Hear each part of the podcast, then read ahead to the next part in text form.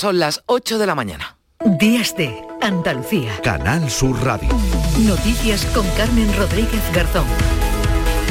It is forbidden by international law for occupied powers to transfer civilians from the territory they live Es el presidente de la Corte. Penal Internacional que ha emitido una orden de detención contra Vladimir Putin por crímenes de guerra. Le acusa de la deportación forzosa de niños ucranianos desde zonas ocupadas por Rusia. El gobierno ruso ya, ha respondido que se desentiende de esa orden, la considera una instrucción legalmente nula, puesto que Rusia no reconoce a ese tribunal. El jefe de la diplomacia europea, Josep Borrell, dice que se trata de una importante decisión que marca el inicio de la rendición de cuentas por la guerra de Ucrania. Y algo también muy esperado y muy celebrado desde que se ha conocido porque la Junta ha ordenado el cierre de los dos vasos de residuos no peligrosos del vertedero de Nerva en Huelva. Ha constatado que superan en cerca de 3 millones de toneladas el máximo de la capacidad permitida. Se hace cumplir la ley, decía el consejero de Sostenibilidad y portavoz del Gobierno andaluz, Ramón Fernández Pacheco. He comprobado que lo que correspondía en base a la ley era proceder a su cierre, instar a su cierre y al sellado de los mismos, y es lo que hemos trasladado a la expresa, ¿no? Pues seguiremos analizando la realidad del vertedero de Nerva, los vasos que quedan, y en el momento que se detecte que esos vasos hay que cerrarlos, pues se cerrarán, igual que haremos con el resto de vertederos. Enseguida escucharemos las reacciones que ha generado esta noticia y escuchen esto.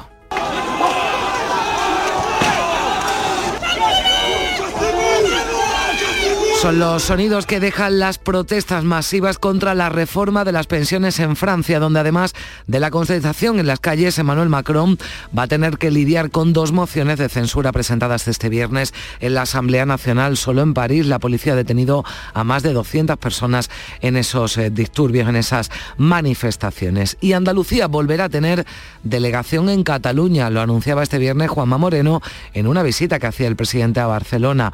No es una oficina para confrontar, busca atraer más inversiones a nuestra tierra.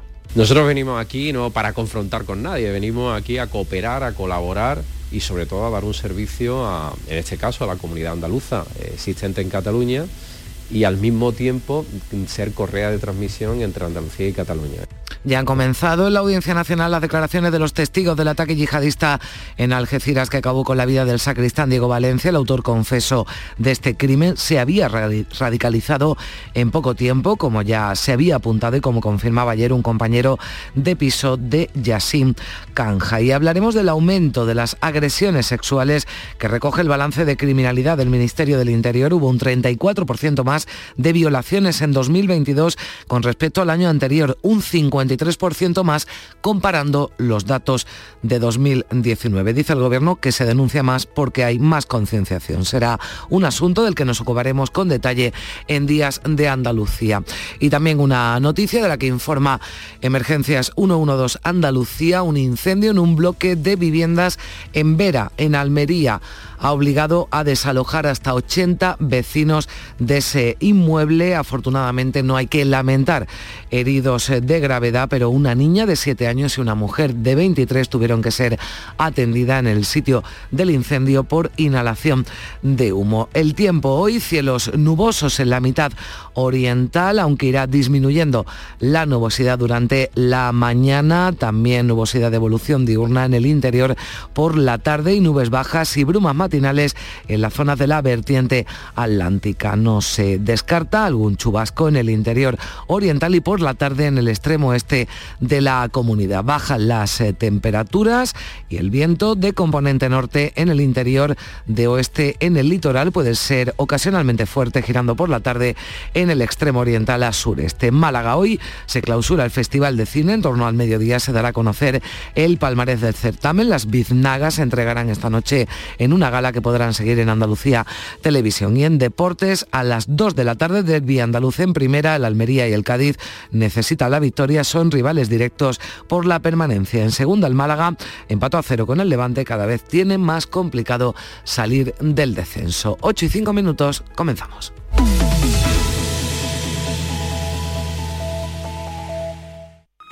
Solo con tu mano se crea una sonrisa. Únete a la red de voluntariado de salud mental de Andalucía y ayúdanos a construir una sociedad más justa y responsable. Cambiamos tu tiempo por sonrisas. Busca la asociación más cercana a tu domicilio en la web saludmentalandalucía.org. Campaña subvencionada por la Consejería de Inclusión Social, Juventud, Familias e Igualdad.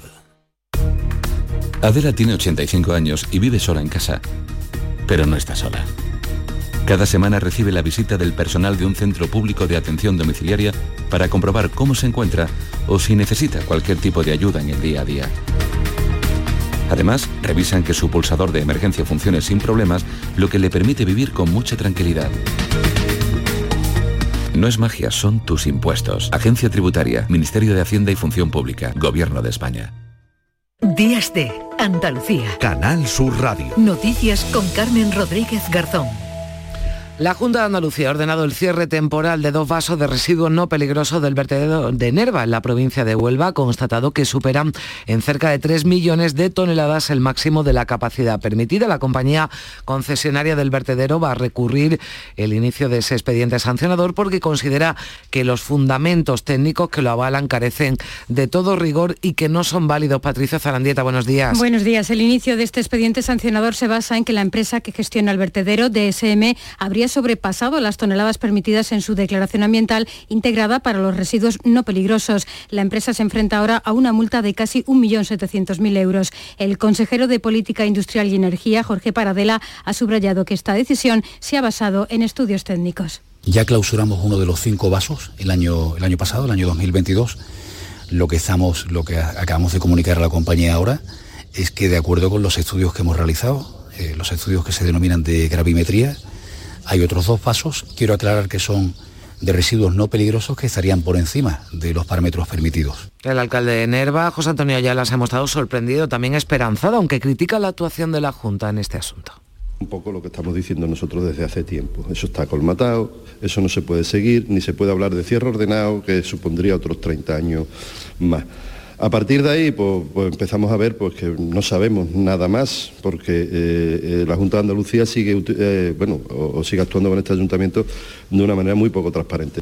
Desde la plataforma antivertedero, su portavoz Fermín Capado cree que podría ser el primer paso para la clausura de las instalaciones con satisfacción, pero además también con un poco de incertidumbre. No, no lo tenemos todavía todo claro porque después de más de 25 años peleando por el cierre de este vertedero, pues nos han pasado muchas cosas y, no, no, no nos lo acabamos de creer del todo. El vertedero de Nerva ha estado siempre en el foco de la polémica desde, su inauguración hace 25 años. Su ubicación se decidió tras barajar otras localidades onubenses que fueron descartadas tras una fuerte contestación popular. María Luisa Chamorro, buenos días. Buenos días. En este cuarto de siglo el vertedero ha sido objeto de cierres provisionales y expedientes que muchas veces se han solucionado en los tribunales. Lo que fue diseñado como un vertedero de proximidad ha llegado a recibir en numerosas ocasiones residuos peligrosos del extranjero algo que ahora prohíbe la nueva ley andaluza de economía circular y un asunto que también ha tenido, Patricia, reacciones políticas. El líder de los socialistas andaluces, Juan Espadas, ha felicitado a la Junta de Andalucía por esta decisión. Ha animado a la Administración a trabajar con la empresa para llegar, decía, a la mejor opción para los vecinos de Nerva. Entendemos que está más que colmatado y que hay que darle finalización. Y por tanto hay que hacer un plan, un cierre eh, progresivo, pactado con la administración y la empresa, pero del que los vecinos de Nerva tengan la tranquilidad de que eso va a concluir. ¿no? Y yo creo que ahí hay que colaborar y si efectivamente usted dice que la administración andaluza ha sido firme en ese sentido, me parece que es lo correcto porque se lo merecen los vecinos de Nerva. Y el coordinador de Izquierda Unida en Andalucía, Tony Valero, ha vuelto a pedir el cierre completo del vertedero y a la Junta de Andalucía que cumpla su promesa de sellado. Valero ha asegurado que el vertedero está colmatado y a pesar de ello siguen llegando toneladas de residuos tóxicos que denuncia suponen un riesgo para la salud pública. El gobierno andaluz tiene que cumplir con su promesa que está incumpliendo y es cerrar un vertedero que ya está más que colmatado y al que siguen llegando toneladas de residuos tóxicos del conjunto de la Unión Europea. Unos residuos tóxicos que son un riesgo para la propia salud de la comarca, pero también el propio eh, transporte que llega al puerto de Sevilla y como sabemos sube en carretera hasta Nerva.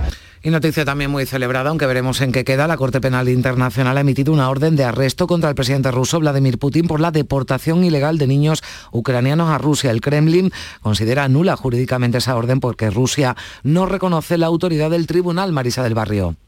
La orden de detención contra Putin incluye a la comisionada de los derechos del niño que habría orquestado la operación para deportar a menores desde las zonas ocupadas en la invasión rusa de Ucrania. Eso es un crimen de guerra, recordaba en un vídeo el presidente de la Corte Penal Internacional, Peter Hofmaskin. El derecho internacional prohíbe a las potencias ocupantes trasladar a civiles del territorio en el que viven a otros territorios. Los niños disfrutan de una protección especial en virtud de los convenios de Ginebra.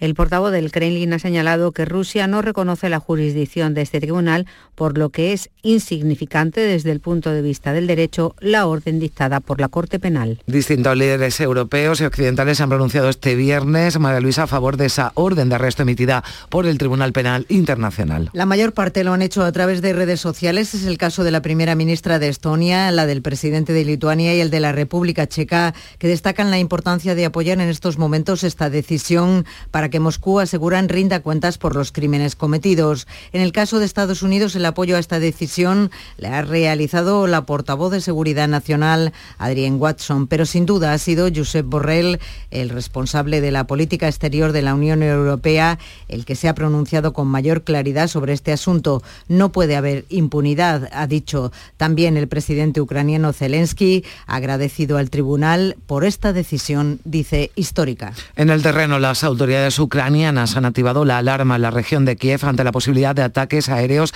masivos desde Rusia y ello mientras sigue la pugna entre rusos y ucranianos por el control de la ciudad de Bakhmut, Manuel Vicente. La Administración Militar Regional de Kiev ha activado la alerta aérea ante la amenaza de ataques rusos con vehículos aéreos no tripulados. De esta forma se aconseja a los residentes a permanecer en lugares seguros hasta que finalice la señal de alerta aérea. Las autoridades regionales han apuntado que la defensa aérea estaba funcionando según lo previsto y hacen un llamamiento a la población para no difundir imágenes de la situación. Mientras tanto, las autoridades de la autoproclamada República Popular de Donetsk, afín a Moscú, han asegurado que las tropas rusas controlan ya más del 70% del territorio de la ciudad de Bakhmut. En los últimos días el ejército ucraniano habría tratado de recuperar el terreno perdido, aunque han sido detenidos por las tropas rusas desplegadas en esta localidad, que supone un importante enclave a nivel logístico y de transporte de suministros para las tropas ucranianas. La bolsa española ha cerrado la peor semana desde la invasión de Ucrania. Los bancos han lastrado las expectativas de los inversores que no han reaccionado de manera positiva a la reunión de urgencia del Consejo de Supervisión del Banco Central Europeo. Por cierto, que el Euribor a 12 meses, el principal indicador utilizado para las hipotecas variables en España, ha reaccionado en las últimas horas a la subida de tipos del BCE con una exigua subida de 31 milésimas, de forma que queda fijado para marzo en el 3,82%. Y terremoto político en Francia. El gobierno del presidente Macron se enfrentará a dos mociones de censura presentadas este viernes en la Asamblea Nacional como respuesta a su aprobación de la reforma de las pensiones por decreto, saltándose el voto de los diputados. Mientras tanto, miles de personas siguen en las calles para mostrar su rotundo rechazo a la reforma. Solo en la ciudad de París, la policía ha detenido esta noche a más de 200 personas por los disturbios de la pasada madrugada en la capital francesa.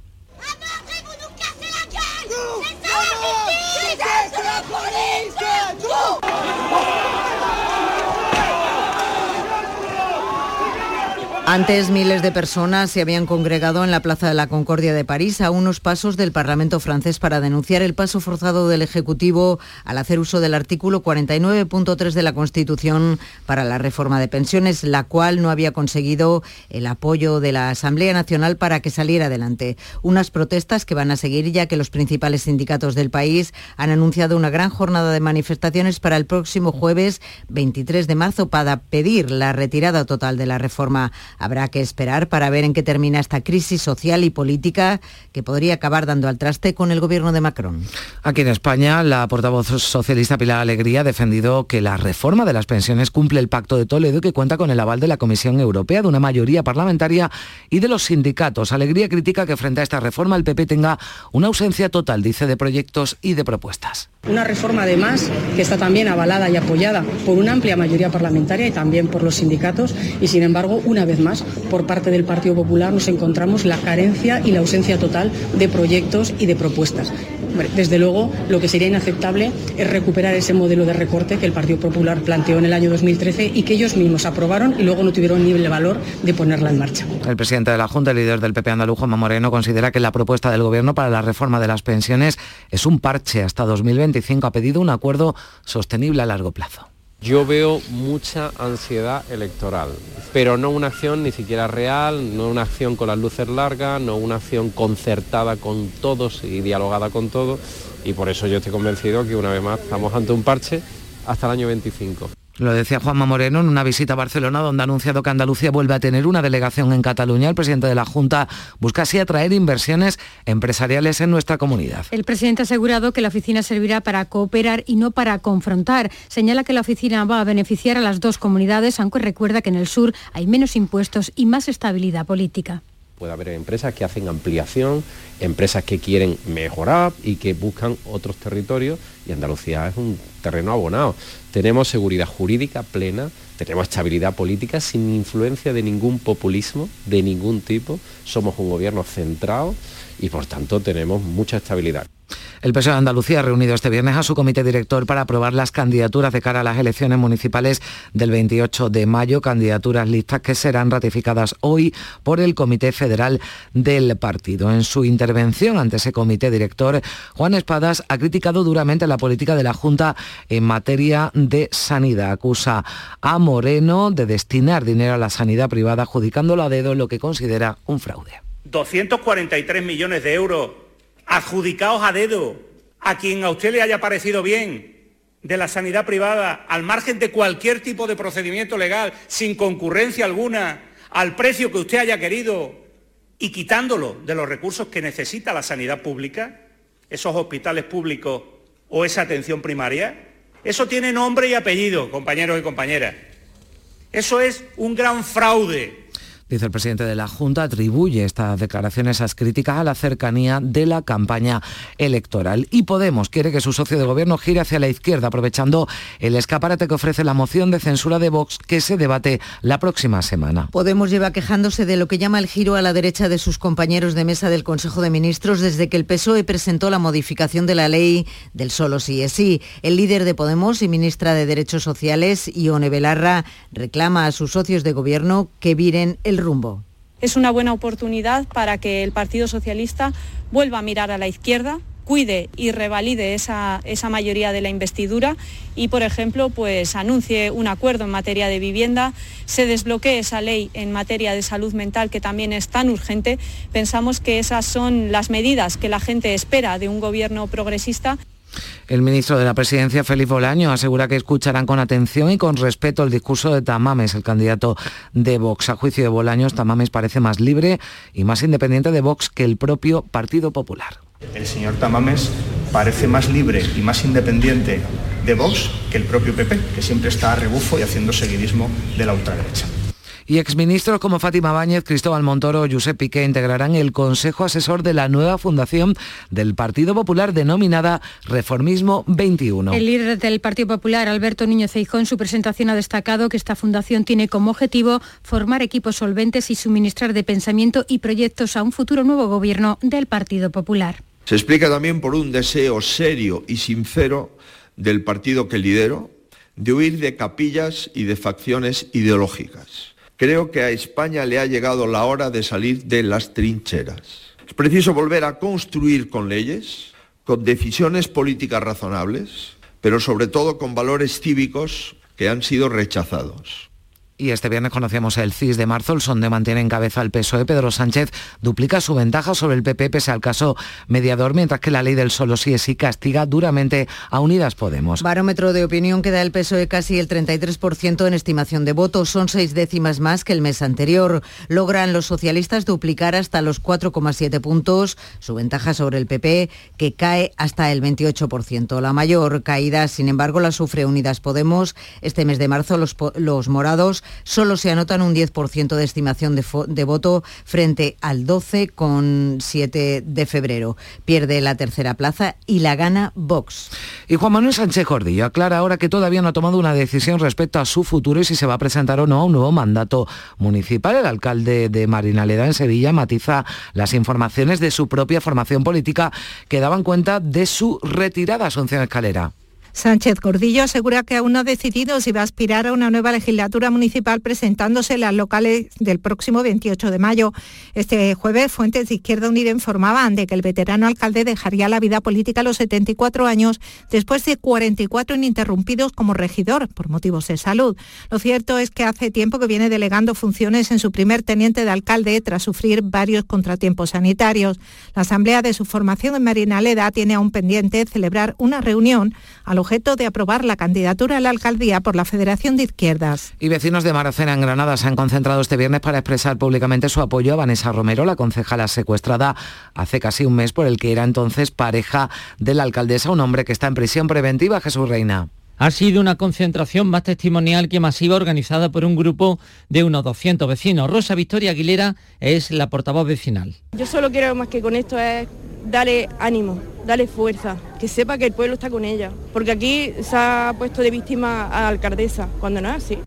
Ha acudido el actual equipo de gobierno con la alcaldesa, la socialista Berta Linares, que por una parte ha criticado el uso político que se está haciendo de estos acontecimientos y por otra ha subrayado de nuevo su apoyo a la concejala, aunque Vanessa Romero ya no irá en la candidatura del PSOE en las municipales. Y la Fiscalía Anticorrupción ha solicitado a la Audiencia de Sevilla que pida la defensa del expresidente Griñán informes actualizados sobre su salud. Lo pide para poder pronunciarse sobre su ingreso en prisión para cumplir la condena impuesta en el caso de los seres, un paso que llega tras preguntar a la cárcel en la que debería ingresar si puede ser, tratado allí del cáncer que padece. Y un compañero de piso del presunto yihadista de Algeciras ha confirmado este viernes ante el juez lo que ya contó a la policía, que Yassin Kanja se había radicalizado en poco tiempo y que escuchaba de manera asidua el Corán a través de audios en el teléfono. Este viernes han comenzado esas declaraciones ante el juez instructor del caso, declaraciones que eh, también continuarán la próxima semana con la citación, entre otros, del sacerdote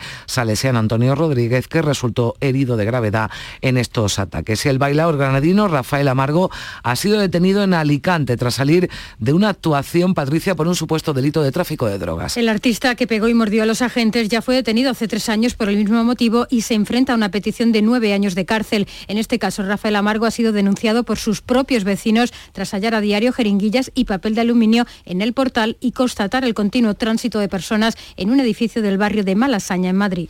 El año pasado hubo un aumento de violaciones denunciadas en Andalucía del 46%, un porcentaje inferior a la media nacional, donde se supera el 53% en comparación con el año 19. Datos facilitados por el Ministerio del Interior en su balance anual de criminalidad. La ONG Save the Children considera que el aumento de denuncias por violación se debe a una mayor concienciación por parte de la población. Su portavoz Carmela del Moral ha indicado que los datos demuestran que hay una mayor sensación de que hay que denunciar este tipo de delitos se puede pensar que hay más denuncias porque hay una mayor concienciación, una mayor sensación de que hay que denunciar este tipo de delitos y una menor tolerancia contra este tipo de situaciones.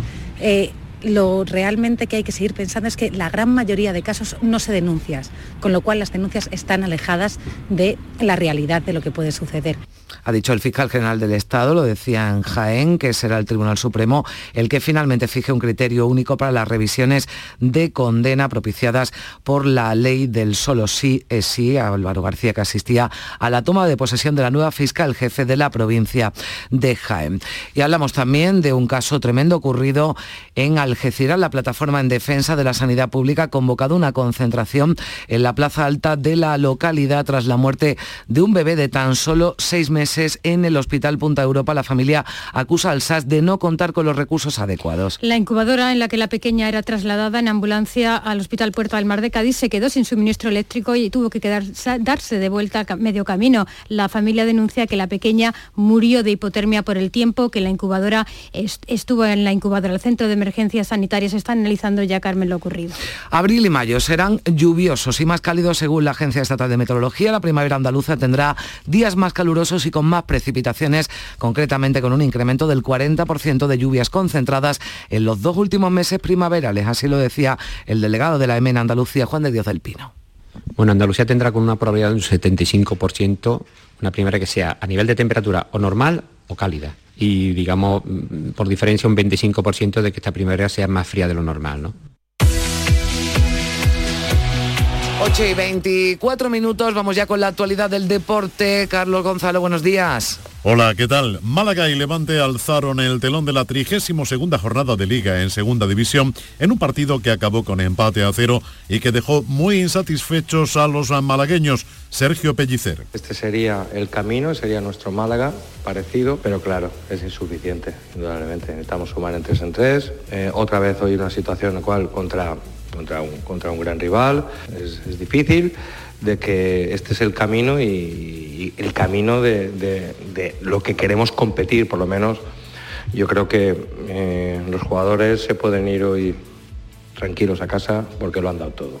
Y a partir de ahí, esa es la mejor almohada para descansar. La Rosaleda volvió a presentar lleno en las gradas, pero los aficionados no pudieron ver una victoria de su equipo. También se jugó en Primera División el partido que abría en este caso la jornada número 26 entre el Real Valladolid y el Athletic Club de Bilbao, que acabó con victoria por 1 a 3 del conjunto bilbaíno. En cuanto a los andaluces, de nuevo hoy tenemos Derby, el que van a protagonizar en el Power Horse Stadium la Unión Deportiva Almería y el Cádiz Club de Fútbol. El equipo cadista Siniza Carcelén, des Alcaraz, Ocampo y Fali. Así lo ve su entrenador, Sergio González. Tenemos un partido muy difícil, tremendamente difícil, contra un equipo que en casa está siendo muy poderoso, un equipo que aquí ya nos puso las cosas muy difíciles. Recuerdo el partido, ¿no? Empezamos muy bien y a través de un gol que al final fue una falta de Fali nos desestabilizamos y ellos tuvieron muchas situaciones, sobre todo a nivel de transiciones, equipo que transita muy bien, pero que estamos, eh, ya te digo, la semana segura y el equipo está, está preparado para, volver a competir, para volver a hacer un gran partido ante un rival que bueno que, jugando en casa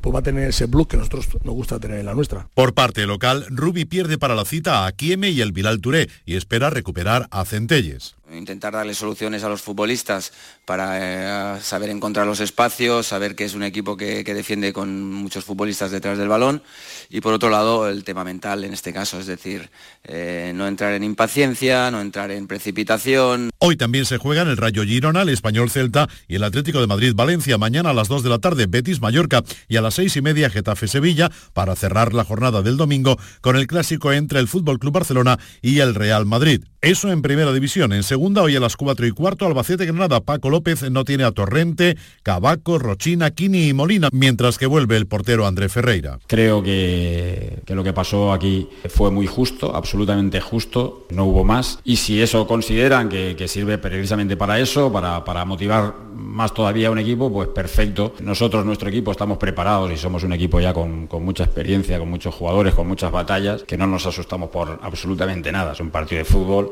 partido de fútbol que va a ser intenso, que va a ser, bueno, que van a influir muchas cosas, pero sobre todo estoy convencido, eso lo tengo clarísimo, que mi equipo va a dar la cara, como siempre. A todo esto, sorteo de la Europa League. El Sevilla quedó emparejado con el Manchester United, verdugo del Real Betis, y si pasa de ronda se enfrentaría al ganador de la eliminatoria entre la Juventus y el Sporting de Lisboa. Los otros partidos serán Bayer Leverkusen, Unión y Feyenoord Roma. Valoración del sorteo por parte sevillista de Ramón Rodríguez Verdejo, Monchi. Bueno, evidentemente si me pregunta Miguel si hay un favorito, para mí el favorito a priori debe ser el Manchester. Es verdad que nosotros, si todo va bien, debemos recuperar jugadores que tenemos lesionados. Yo creo que, que, eso nos va, nos va a subir nuestro nivel de, competitividad y bueno, vamos a, pensar en con optimismo. ¿no? Yo creo que un equipo que ha ganado seis Europa League en los últimos 20 eh, años ha sido siempre del sufrimiento y de momentos complicados y de partidos difíciles. Nadie nos tiene que, enseñar camino porque el camino eh, lo conocemos. En la Champions el Real Madrid se verá las caras con el Chelsea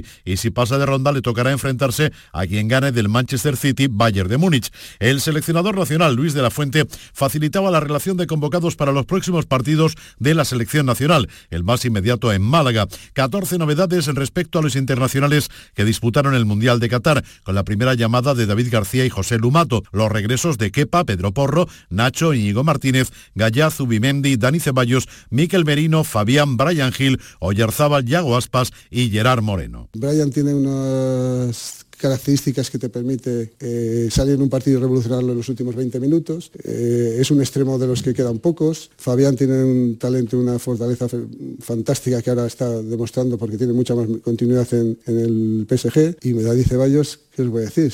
Y cada vez que sale en el Bernabéu lo pone patas arriba. En la Liga Femenina, hoy a las seis y cuarto, Sevilla Real Betis, mañana Sporting de Huelva Levante y en Fórmula 1 este fin de semana se celebra el Gran Premio de Arabia Saudí. En los primeros libres, Fernando Alonso marcó el segundo mejor crono en la segunda tanda. En la primera acabó tercero. Y para finalizar, este fin de semana también se está celebrando en Córdoba la edición número 40 del Rally Sierra Morena. Este sábado tenemos duelo andaluz por la permanencia. En primera división, Almería-Cádiz. Y además, los sueños de la Alhambra. Las aspiraciones de ascenso del Granada en su partido contra el Albacete en tierras manchegas. Y toda la jornada deportiva de los equipos andaluces. Síguenos desde las 2 menos cuarto de la tarde, como siempre, en la gran jugada de Canal Sur Radio.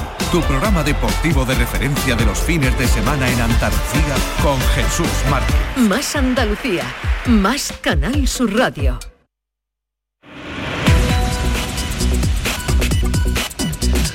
Ocho y media de la mañana aquí en Días de Andalucía. Le damos un repaso a lo más destacado de la actualidad de este sábado 18 de marzo en titulares con Manuel Vicente. ¿Qué tal? Muy buenos días. Muy buenos días. Desalojadas 80 personas por el incendio de un edificio en Vera, en Almería. Una niña de 7 años y una joven de 23 han tenido que ser asistidas por inhalación de humo. La Junta ordena el cierre temporal de una parte del vertedero de residuos tóxicos de Nerva, en Huelva. La empresa gestora se enfrenta a una multa cercana a los 2 millones de euros por superar en 3 millones de toneladas el máximo de la capacidad permitida. La Corte Penal, la Corte Penal Internacional emite una orden de arresto contra el presidente ruso Vladimir Putin. Le hace responsable de la deportación ilegal de niños ucranianos y su traslado desde zonas ocupadas en Ucrania a Rusia, lo que supone un crimen de guerra. La bolsa española cierra la peor semana desde la invasión de Ucrania. Los bancos lastran las expectativas de los inversores que no reaccionan de manera positiva a la reunión del Banco Central Europeo. Un estudio de Facua muestra que uno de cada tres alimentos se han encarecido en marzo. Frutas, verduras, aceites de oliva y de girasol y lácteos son los productos que más han subido pese a la bajada del IVA. El presidente de la Junta mantendrá hoy un encuentro con entidades andaluzas en Barcelona. Juanma Moreno justifica la reapertura de la oficina de Andalucía en Cataluña con la que se pretende captar nuevas inversiones. El gobierno andaluz desconfía del resultado del recurso contra el impuesto a las grandes fortunas. En caso de ser admitido a trámite, el magistrado del Tribunal Constitucional encargado del caso sería el ex ministro socialista Juan Carlos Campos. Fallece Laura Valenzuela, la primera presentadora de televisión en España. Estaba hospitalizada desde el pasado miércoles a causa de una infección que no ha podido superar. Tenía 92 años. Y nació en Sevilla. Vamos eh, también a repasar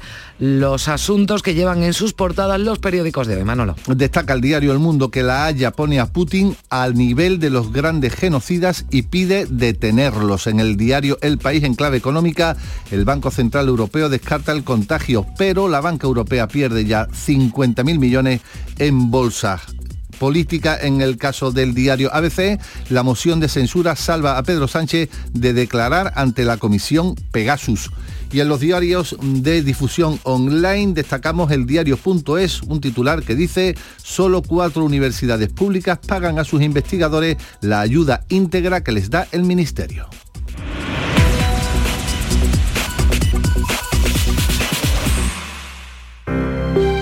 Buenos días.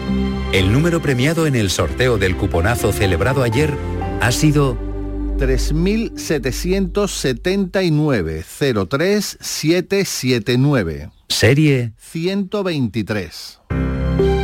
Puedes consultar el resto de los números premiados en juegos11.es. Hoy tienes una nueva oportunidad con el sueldazo del fin de semana. Recuerda que este 19 de marzo se celebra el sorteo extra Día del Padre de la ONCE, con un premio de 17 millones de euros.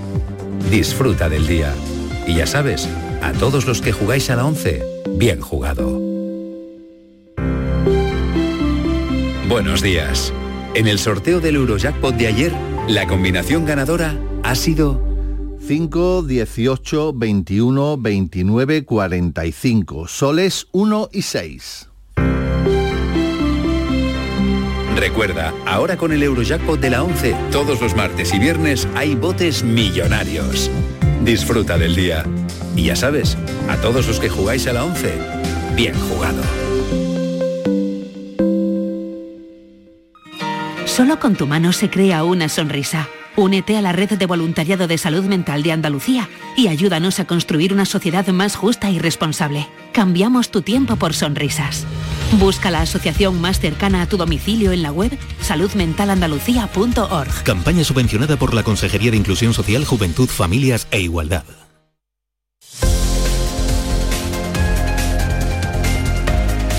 Ocho y 34 minutos de la mañana nos vamos de ronda por nuestras emisoras para conocer cómo despierta Andalucía a esta hora de la mañana. Comenzamos en Cádiz con Lorenzo Benítez. ¿Qué tal? Muy buenos días. ¿Qué tal? Muy buenos días. Pues aquí tenemos los cielos con algunas nubes y 14 grados en este momento en Cádiz capital. En cuanto a la prensa, Diario de Cádiz resalta Patrimonio de la Humanidad para las murallas de Cádiz, propuesta imposible. Un reportaje de portada de este rotativo y La Voz eh, dice que la nueva comisaría de Policía Nacional en el puerto de Santa María estará lista para el verano del año 2020 en cuanto a las distintas previsiones eh, para este fin de semana, recordamos que este fin de semana se está celebrando el Festival de la Pizza en Rota.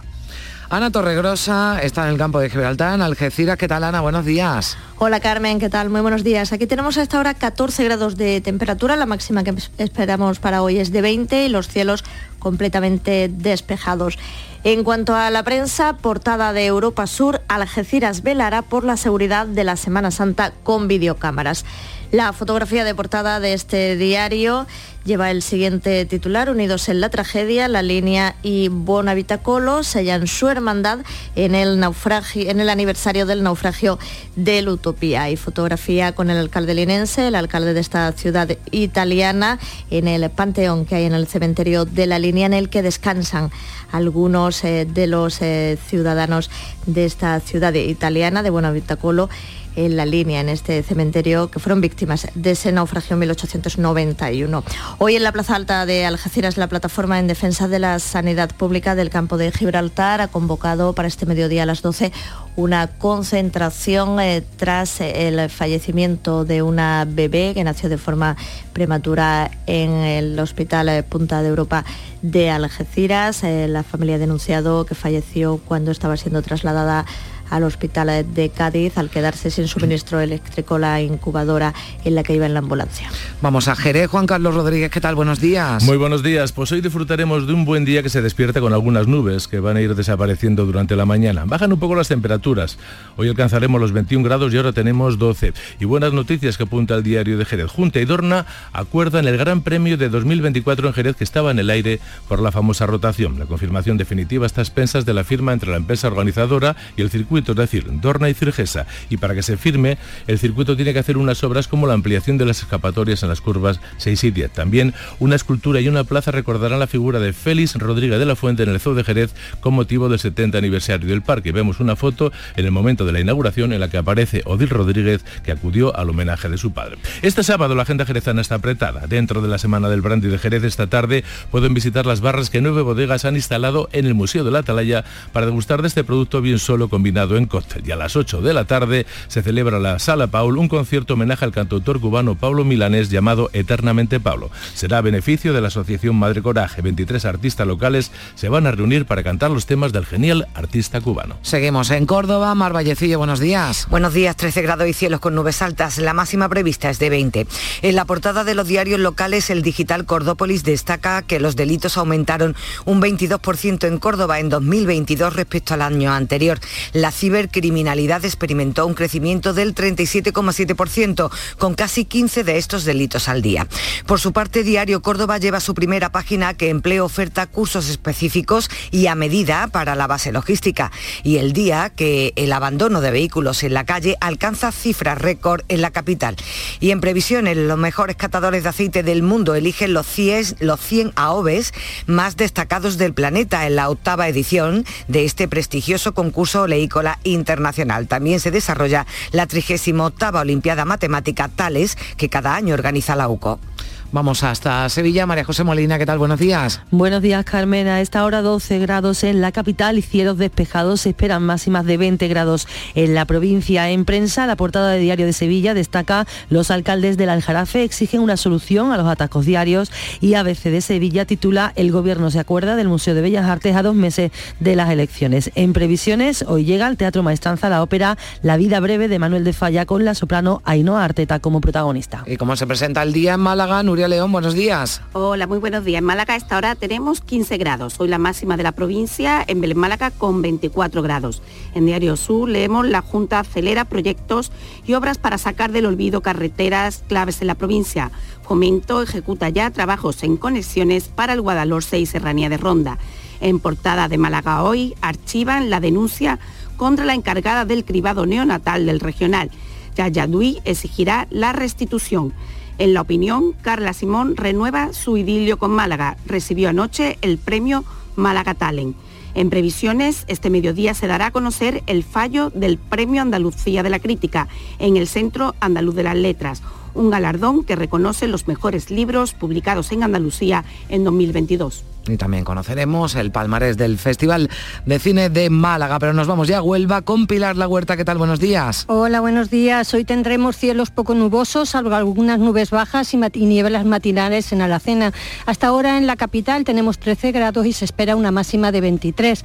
Respecto a las portadas de los periódicos, Huelva Información destaca que la red eléctrica garantiza el soterramiento de la línea que cruza el CEUS en cuanto se complete la tramitación de la Junta. Y por su parte, el diario de Huelva Huelva.es destaca que comienza la Feria Medieval de Palos, que espera acoger 80.000 personas en eh, visitantes. Y tenemos también varias previsiones gastronómicas hoy. Los que les gusten las setas pueden asistir a la Feria Gastronómica Transfronteriza del Gurumelo, que se celebra en Paimogo. Y quien desea algo más contundente puede comerse un buen plato del mayor cocido del mundo, que se va a hacer en Jabugo. El mayor cocido del mundo en Jabugo. Bueno, pues lo tienen un ya. gran plato. Desde luego que sí, las setas también, en fin, para todos los gustos gracias Pilar. Vamos a Granada. Noemi Fernández, ¿qué tal? Buenos días. ¿Qué tal? Muy buenos días. Pues aquí en Granada este sábado amanece con los cielos con nubes. Tenemos hasta ahora 12 grados, no se descartan lluvias, bajan las temperaturas, llegaremos a los 19. Y en cuanto a la prensa, Ideal nos cuenta, por ejemplo, en portada que los ganaderos afectados por la viruela esperan ayudas desde hace cinco meses. Recordamos 300 familias que tuvieron que confinar a sus animales y la fotografía es para Miguel Ríos, que ha puesto nombre a un parque en la ciudad. Granado hoy nos cuenta que el Zaidín afronta el traslado de su mercadillo envuelto en la polémica y precisamente de eso vamos a estar pendientes esta mañana porque este mercadillo, que es uno de los más grandes de la ciudad, tiene hoy que estar en una nueva ubicación en la calle Baden-Powell, pero una gran parte de esos vendedores ambulantes han confirmado a Canal Sur que no van a montar sus puestos porque dicen que allí no caben. Gracias, Noemí. ¿Qué tal empieza el sábado en Jaén? Alfonso Miranda, buenos días. ¿Qué tal, Carmen? ¿Cómo estamos? Buenos días. Bueno, pues te tenían que tocar las campanas porque ha llovido. Hace escasamente un par de horas han caído, nada, tres litros de agua por metro cuadrado, donde más, en la zona más al este de la provincia de Jaén. Pero vamos, dadas las circunstancias... Lo que sea, bienvenido es. Hombre, ya te digo, vamos a hacer una procesión, pero vamos tocando con los chinchines, si hiciera falta. Por lo demás, a esta hora, fíjate, bueno, que esa ha sido una cosa muy transitoria, ya va a estar el sol, por ejemplo, a esta hora de la mañana aquí en la capital genense, donde tenemos 12 grados. En este día que en el que dice, por ejemplo, el diario Jaén que ha aumentado casi el 21% la criminalidad en la provincia durante el año pasado, mientras que el ideal destaca que el gobierno destina a Jaén 22 millones para la transición ecológica. En página de previsiones, déjame que te apunte un homenaje a las fuerzas y cuerpos de seguridad del Estado eh, por su labor durante la crisis del coronavirus que va a tener lugar a partir de las 12 del mediodía en la localidad de La Guardia de Jaén. Y como hoy es el último día de la Feria de los Pueblos, me he entretenido en contar la cantidad de eh, actos que hay y hay 126 actos a lo largo desde las 10 de la mañana hasta las 3 de la tarde. Gastronómico, todo lo que quieras y más. Bueno, pues nada, no me va a dar tiempo de ir, pero ya me lo, me lo cuenta. Gracias, Alfonso. Y Allá con terminamos, Dios, hasta luego. terminamos la ronda en Almería con Lola López. ¿Qué tal? Buenos días. Hola, buenos días. Pues aquí con el cielo cubierto, hay nubes nubes, hay previsión de que pueda llover algo, sobre todo en el interior y en las sierras prelitorales del poniente, alguna tormenta por la tarde, máximas de 21 grados hoy para la capital. En cuanto a los diarios, La Voz de Almería publica en portada que el aeropuerto estrena nueva temporada con 22 destinos. Ideal que uno de cada 20 euros de inversión en obra pública se queda bloqueado por la inflación. Diario de Almería cuenta en su portada que llega eh, cuenta un caso de un accidente laboral de un hombre que llegó al centro de salud sin brazo y su compañero tuvo que volver a buscarlo. Y destaca también a una joven almeriense que pudo hablar en la tribuna de la ONU, se llama Paloma Ríos. Y en cuanto a las previsiones, hoy más de 5.000 jóvenes de toda Andalucía están en Vera mm, participando en Juve Almería. La actriz María Galeana estará esta noche en el auditorio de Elegido con Alma Desnuda, un recital poético en el que Galeana interpreta textos de autores que más le han marcado en su trayectoria vital y comienza también el ciclo de música sacra hoy en el Colegio de la Compañía de María a partir de las doce y media con un recital lírico. Bueno, gracias compañeros y recordar también esa previsión de hoy. En Málaga el Festival de Cine entrega sus premios, sus biznagas, en la, gala de clausura del vigésimo sexto Festival de Málaga. Van a presentarlo Darío Grandinetti y Mónica Carrillo. Va a ser retransmitida por Andalucía Televisión a partir de las 8 de la tarde y los premios se van a conocer poco antes del mediodía. Por cierto que en Málaga, esta casa, Canal Sur Radio y Televisión y el Museo Picasso han firmado un convenio de colaboración para dar cobertura informativa a las actividades de la Pinacoteca y también a Pablo Picasso, del que se cumplen 50 años de su muerte. Ahora 9 menos cuarto, se quedan con la información local. Días de Andalucía. Canal Sur Radio Sevilla. Noticias.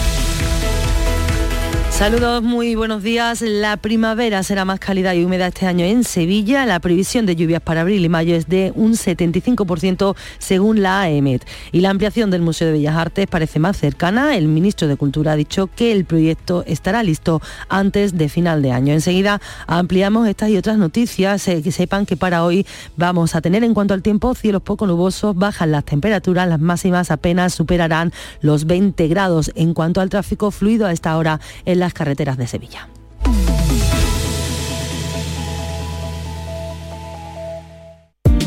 Mercado del Cerro, tu mercado. La mejor calidad a buen precio en el mercado de abastos del Cerro del Águila. Premiamos tu confianza. Repartimos mil euros en cheques de consumo. Mercado del Cerro, tu mercado. Organiza Mercado de Abastos del Cerro del Águila. Financia Ayuntamiento de Sevilla. Cinco Océanos, la boutique del congelado, abre nueva tienda en Sevilla, en Triana. Hasta el 9 de abril, pollo entero a 1,90 la unidad. Cinco Océanos, especialistas en productos congelados. Variedad, calidad y precio con la mejor atención. Pollo entero a 1,90 la unidad. Nuevo Cinco Océanos en Triana, calle Pajes del Corro 96. Días de Andalucía. Canal Sur Radio Sevilla. Noticias. La primavera sevillana será más cálida y húmeda que la del año pasado, según el estudio de los datos ofrecidos por la AEMET. Se prevé un aumento en torno a un grado. En cuanto a las precipitaciones, hay un 75% de probabilidades de que llueva en abril y mayo, aunque aún no se puede realizar una previsión fiable para Semana Santa. Así lo ha confirmado el delegado de la AEMET para Sevilla, Juan de Dios del Pino. Como marzo ya ha llovido poco, podemos decir que lo que va a pasar de lluvia va a ser abril y, abril y mayo. De abril y mayo puede un 75% de que sea normal o de que llueva. No, no se puede concretar. Estamos hablando de un periodo que comprende tres meses, en este caso los dos meses restantes, y lo que me están preguntando es una semana. En esa semana no sabemos si va a ser seca, húmeda o cómo va a ser.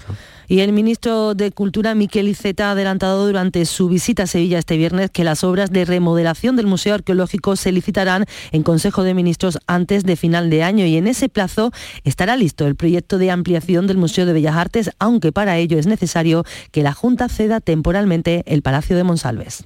Yo la primera vez que oí la necesidad de ampliar el Palacio de Bellas Artes también me vino de la Junta de Andalucía. O sea que no, ahí no va a haber disputas, lo que va a haber es un esfuerzo de repartirnos la labor y una cuestión que nosotros necesitamos para poder actuar, que es una cesión temporal que nos permita justificar delante de la intervención general del Estado que vamos a hacer una intervención, una inversión muy importante eh, en ese palacio.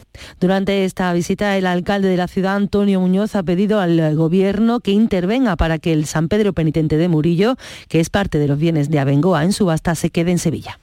En cuanto a la situación del cuadro de Murillo de San Pedro Penitente, aquí el mensaje es claro, claro, clarísimo, nítido, como se lo he trasladado también al consejero de Cultura.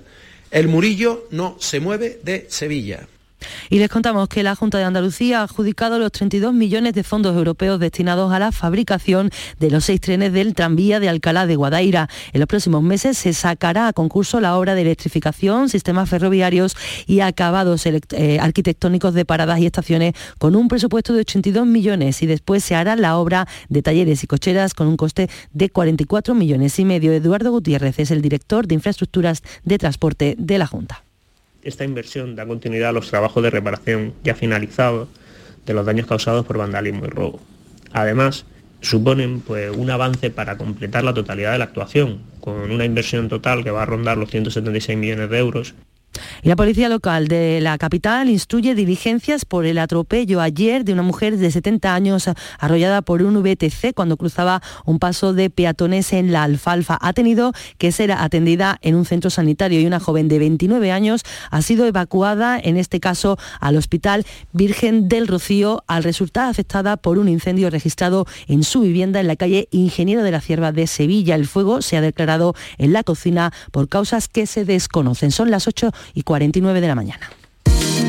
Disfruta comprando en el comercio de Sevilla. Los comercios de la Federación de Autónomos del Comercio de Andalucía trabajamos para ofrecerte los mejores productos y servicios. Disfruta comprando en el comercio de Sevilla. Organiza FACOAN, Federación de Autónomos del Comercio de Andalucía. Financia Ayuntamiento de Sevilla. Este lunes, a partir de la una de la tarde, llega el análisis de la actualidad en la jugada de Sevilla, con la gastronomía más canalla que se cocina en los Bermejales, en Burro Canaglia Baran Restó Bermejales, en la avenida de Alemania número 6. Disfruta de la experiencia Burro Canaglia Baran Restó Bermejales. Te quedarás sin palabras. Días de Andalucía. Canal Sur Radio Sevilla. Noticias Polémica tras la denuncia sobre el estado del cementerio de Sevilla formulada por el candidato popular a la alcaldía, José Luis Sanz. Asegura que hay bolsas con restos humanos esparcidos por el suelo y pide responsabilidades al alcalde y para ilustrarlo ha colgado un vídeo en las redes sociales. Falta personal en la plantilla. Hemos comprobado el nefasto, el deplorable estado de las instalaciones de los crematorios. Hemos comprobado las condiciones impresentables de trabajo en las que tienen que trabajar este personal en esos crematorios. Pero lo peor, sin duda, ha sido encontrarnos restos esparcidos por el suelo. Según el ayuntamiento hispalense, las declaraciones de Sanz son un bulo y una irresponsabilidad política. Aseguran fuentes municipales que los restos son de personas no represaliadas de la fosa común de Pico Reja que han sido exhumados. Se encuentran en un espacio que no es público para ser progresivamente incinerados. Y Susana Hornillo, cabeza de lista de Izquierda Unida Podemos, ha trasladado su apoyo al activista Marc Ambroyé después de que hayan aparecido pintadas contra el colectivo LGTBI tras la ley trans en la placa de la glorieta que lleva su nombre en la capital hispalense. Hornillo asegura que no se trata de un episodio de vandalismo, sino de un delito de odio. Mientras haya representantes políticos que amparan o directamente promueven el odio contra la diversidad, y mientras haya dirigentes que se burlan abiertamente de las personas trans, habrá personas que se sientan legitimadas para atentar contra las personas LGTBI o los símbolos de este colectivo, como ha sido el caso. Por su parte, el candidato de Ciudadanos, Miguel Ángel Aumesquet, propone pasar de los 11 distritos actuales a 20 y con una organización de servicios municipales propia. 18 de ellos serán residenciales y los otros dos financieros o industriales. Además tendrán un retén propio. Cada distrito, los, los, distritos residenciales tendrán un retén propio del IPASAN, de Policía Local y del resto de empresas municipales, apostando de una vez por todas por la añorada y de verdad, ahora sí, descentralización. Cambiamos de asunto y les contamos que Juan Manuel Sánchez Gordillo aclara ahora que todavía no ha tomado una decisión respecto a su futuro y si se va a presentar o no a un nuevo mandato municipal. El alcalde de Marina Leda matiza así las informaciones de su propia formación política que daban cuenta de su retirada de la vida política. La asamblea de su formación en Marina Leda tiene aún pendiente celebrar una reunión al objeto de aprobar la candidatura a la alcaldía por la Federación de Izquierdas. Y el Tribunal Supremo ha confirmado la pena de 11 años de cárcel que fue impuesta a un hombre que fue condenado en Sevilla por abusar de su hija e infectarla de un virus venéreo. La niña tenía entre 5 y 6 años cuando ocurrieron los hechos. La Guardia Civil y Policía Local han detenido en Utrera a un hombre por una agresión sexual frustrada. Tenía antecedentes por hechos similares. Asaltó a una mujer que hacía deporte y que pudo escapar de su agresor, a quien consiguió arrebatar el jersey con el que se intentaba tapar la cabeza. La mujer fue auxiliada por varias personas que dieron aviso a las fuerzas de seguridad. El individuo fue detenido poco tiempo después. Rosa Reina es el portavoz de la Guardia Civil. La mujer se encontraba entrenando y fue abordada por la espalda por un varón que le tapó la cara con, una, con un jersey e intentó arrastrarla hasta una zona aislada del camino. La víctima actuó con, gran resistencia, forcejeó con, con el individuo, logrando zafarse de él, no sin antes sufrir varias lesiones. Y la ópera en Cultura Ya, La vida breve de Manuel de Falla llega este sábado y también mañana domingo al Teatro de la Maestranza, una ópera que se estrenó en 1913 en Niza con la soprano, en este caso aquí en Sevilla, y no Arteta como protagonista, quien reconoce el esfuerzo que le supone esta representación. Esta obra requiere tantísimo esfuerzo mental, físico y también vocal que no puedo hacer más que del teatro a la cama y de la cama al teatro y descansar vocalmente y descansar todo lo que puedo mentalmente. Y pesar en el mundo de la televisión y el cine por el fallecimiento de Laura Valenzuela nació en Sevilla hace 92 años y su verdadero nombre era Rocío Espinosa, presentadora pionera, fue la primera andaluza en trabajar en televisión española, coincidió con el también sevillano de Pilas, Paco Valladares, en los históricos estudios del Paseo de La Habana y mantuvieron una gran amistad hasta la muerte del actor. Días de Andalucía. Canal Sur Radio Sevilla. Noticias.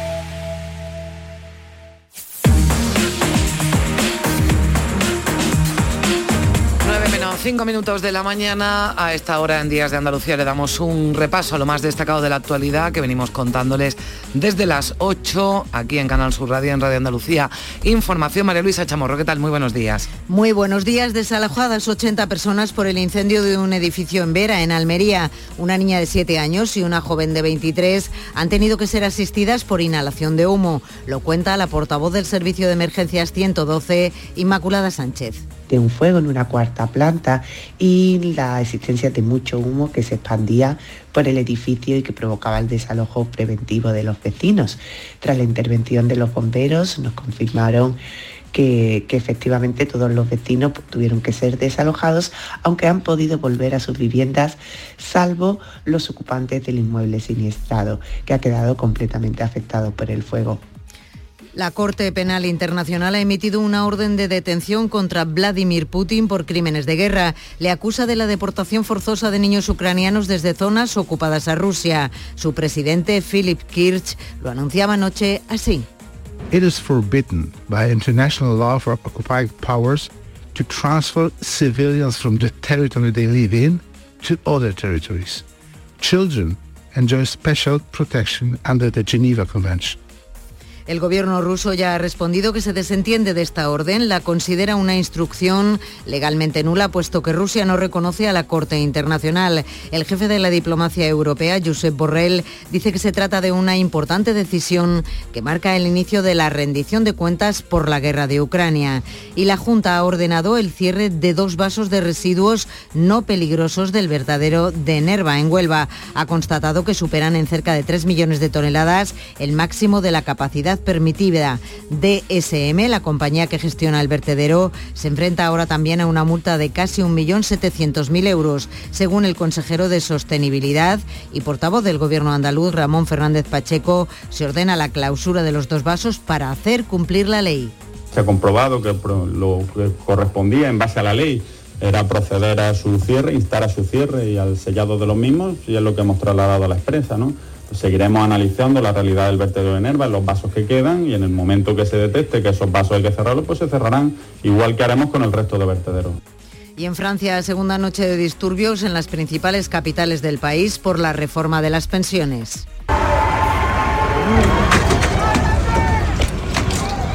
200 personas han sido detenidas esta madrugada en la capital, París, pero además de la contestación en las calles, Emmanuel Macron tendrá que lidiar con dos mociones de censura presuntadas este viernes en la Asamblea Nacional. Andalucía volverá a tener delegación en Cataluña, lo anunciaba este viernes Juanma Moreno en una visita que el presidente hacía a Barcelona. No es una oficina para confrontar, busca atraer más inversiones a nuestra tierra.